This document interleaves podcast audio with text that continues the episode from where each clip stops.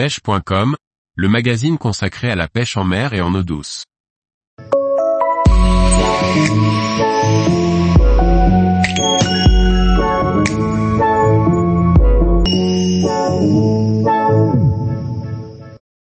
Pêche au feeder, l'asticot et toutes ses variations, roi des èches.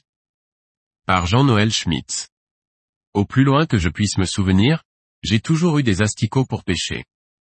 Assez peu chers, disponibles toute l'année, colorés ou non, les asticots permettent de prendre tous les poissons d'eau douce ou presque. Alors, que des avantages. Rentrons dans le vif du sujet en répondant à la question la plus posée dans le monde des utilisateurs d'asticots.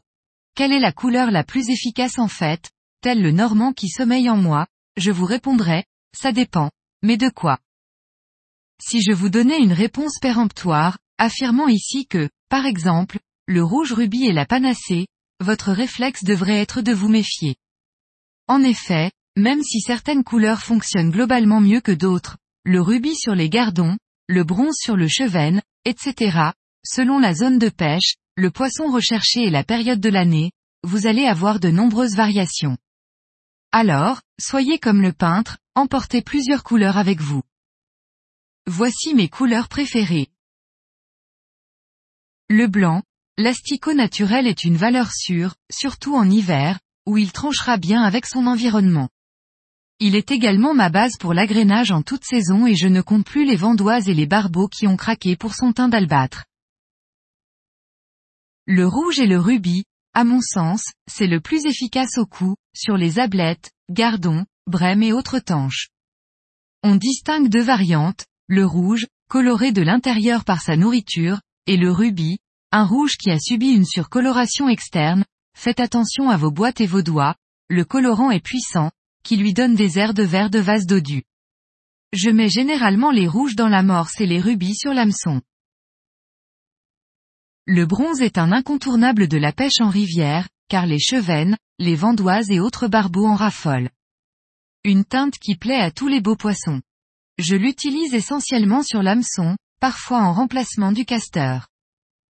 Une astuce, les bronzés sont difficiles à trouver, alors faites-les vous-même en saupoudrant des blancs avec du curcuma. En une nuit, ils seront parfaits, surtout si le dit curcuma est frais en racines et râpé très fin.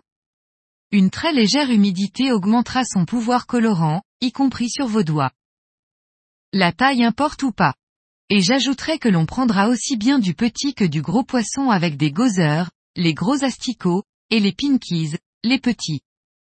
Les plus petits sont plus durs et moins nourrissants que les gozer, ce qui les destinera plus régulièrement à être des èches dans l'amorce. Les gros asticots sont plutôt utilisés à l'agrénage et à l'hameçon. Mais, parfois, souvent même, ce sera le contraire. Ayez les deux avec vous et testez les réactions des poissons. Un feeder plein de gros asticots peut faire des miracles, idem avec des pinkies. À l'hameçon aussi, soyez inventifs. Si je ne mixe pas souvent les deux tailles, j'alterne par contre les petites et les grosses bouchées, un à six larves à l'hameçon étant la norme. Un truc pour éviter le vrillage du bas de ligne avec deux ou trois asticots à l'hameçon, il suffit de les piquer tête bêche. Pour le gros gardon et la brème, dans le feeder ou à l'hameçon, c'est un must et il m'arrive parfois d'en faire passer plus d'un litre sur mon cou, durant les cinq heures d'un concours. Leur immobilité permet de sélectionner les beaux poissons et ils n'intéressent que peu le menu fretin, y compris le gobi. J'en parlerai en profondeur dans un article futur. Sachez juste que cet asticot n'a pas été traité avec des hormones bloquant son développement, comme la plupart des asticots en vente. Ceci veut dire que vous aurez une transformation bien plus rapide en casteur et nettement moins de morts avec cette larve, nature. En d'autres termes, tous les asticots ne sont pas bons pour faire des casters. Tous les jours, retrouvez l'actualité sur le site pêche.com. Et n'oubliez pas de laisser 5 étoiles sur votre plateforme de podcast.